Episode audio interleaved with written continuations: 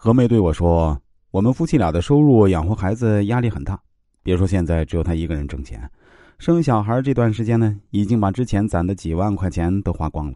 而一想到未来养孩子、教育经费等等，我就每天发愁，那些都是巨额花销。”对此，何梅也将自己的烦恼说给闺蜜卢丹听，于是卢丹眼珠子一转，立马给卢丹说了当奶妈的建议。奶妈是给一些刚生完孩子的人家，因为生母没有奶水而帮助她有偿哺育孩子。其实也可以给孩子买奶粉吃，可是几乎所有人都认为人的奶水对孩子更好，因此啊，一些有钱人会给孩子请奶妈。卢丹知道何梅奶水充足，因此推荐她可以尝试一下。而何梅也听说过这个行业，思来想去觉得也不错，于是就把自己的儿子呢交给婆婆抚养，自己就去应聘中介。因为身体健康、长相端庄，顺利的进入一户有钱人家当上了奶妈，不仅在他们家里包吃包住，月薪呢还有八千元，几乎是丈夫工资的三倍。刚开始的时候，孙哲也不同意。而收入高是一方面，另一方面，那户人家妻子奶水少，也怕影响身材，所以就请了我。而为我能产出更好的奶，给我也是用了最好的补品，变相给我们家省了很大一笔开销。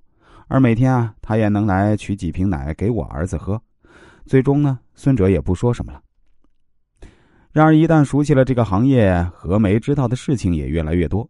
刚刚做了一个月。何梅就从中介嘴里听到了一个更高收入的行当，一个月收入能够达到一万二到一万五。听他说这个，我很兴奋，毕竟多挣一倍，谁会不愿意？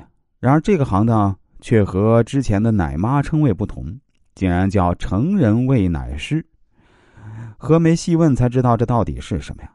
原来呢，还有一户有钱的男人，年龄在五十左右，一年前检查出得了胃癌。胃部切除后只剩下三分之一，每天呢只能吃辅食，可是依然吃了就吐，很难吸收营养，人呢迅速从一百五十多斤消瘦到了不到九十斤，而他不知道从哪儿听说人奶是最有营养也最容易消化的最好补品，比燕窝还好，于是就想到了喝人奶，而何梅当奶妈做得很好，也受到了雇主的赞扬。中介知道这事儿之后呢，偷偷的就想把何梅介绍给这个五十多岁的有钱人。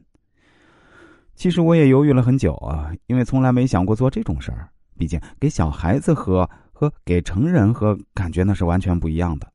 可是面对对方的报酬，让我也非常的犹豫。